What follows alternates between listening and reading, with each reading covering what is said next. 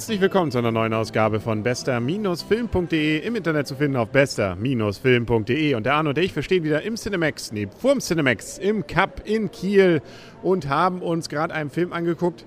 Ähm, Christopher Lambert war dabei, glaube ich, das habe ich mir gemerkt.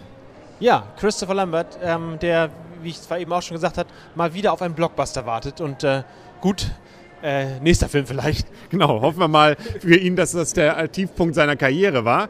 Ähm, und vielleicht hätten sich die Macher dieses Films auch einfach ein Beispiel an seinen alten Film nehmen sollen. Es darf nur einen geben oder kann nur einen geben. Ähm, worüber wir reden, ist Ghost Rider 2, Spirit of, du konntest das Bärhort besser aussprechen. Vengeance. Genau, Rache. Ähm, und äh, Ghost Rider 1 war ja auch schon mit Nicolas Cage und hatte durchaus so einen gewissen witzigen, witzigen Charme.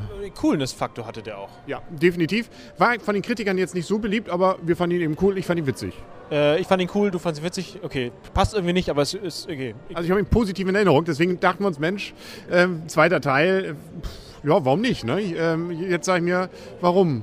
ja, ja, wenn man mal von den unlogen, unlogischen Handlungsstrang, den äh, Verknüpfungen, den zeitlichen Lücken, den, äh, den Orten, die man nicht kennt, den, äh, den schlechten Effekten und sonstigen absieht, war es auch kein guter Film.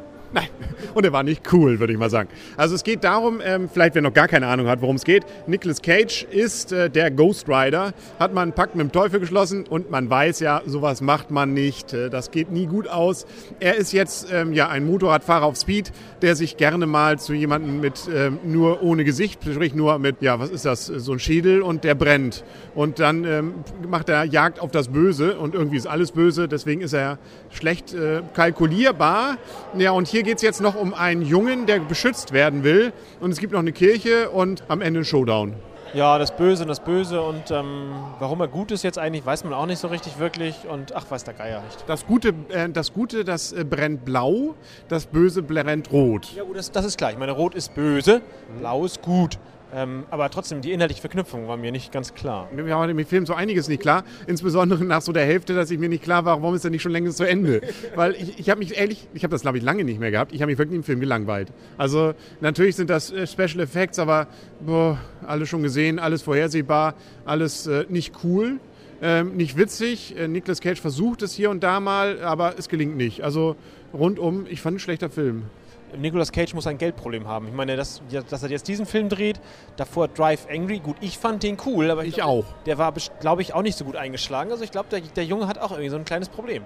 Ja, aber bisher hat er jetzt zumindest unser, äh, uns noch getroffen. Aber wenn er jetzt sogar uns noch als Fans verliert, ne, also dann ja, ist es, glaube ich, ganz, ganz zappenduster, würde ich mal sagen.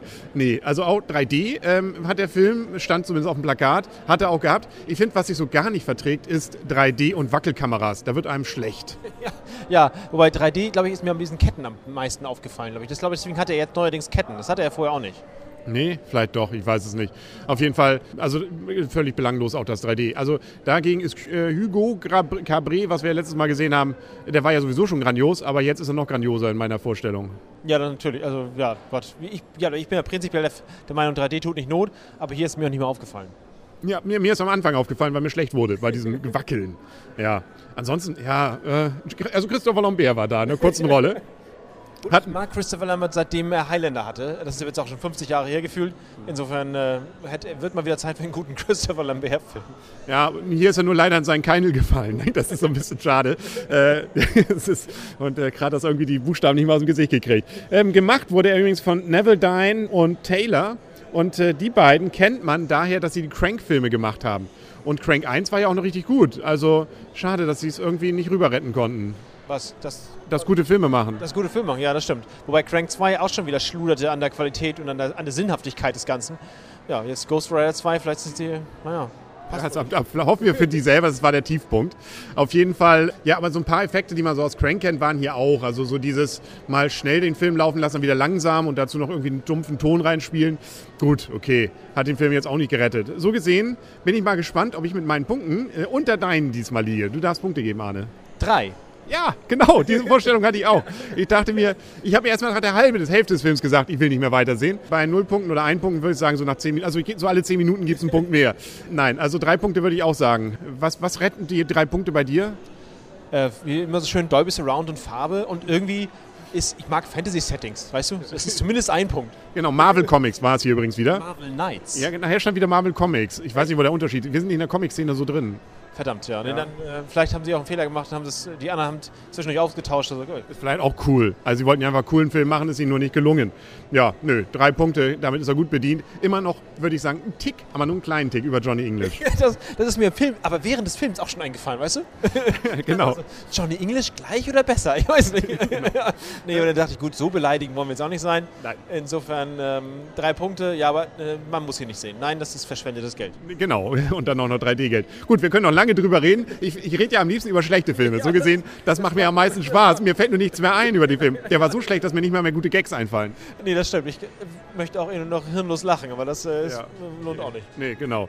Ähm, dann sind wir, glaube ich, durch. Mehr wollen wir nicht. Dann sagen auf Wiedersehen und auf Wiederhören für heute und in der Hoffnung, dass es nächstes Mal wieder einen besseren Film gibt. Der Henry Und Arne, tschüss. und tschüss.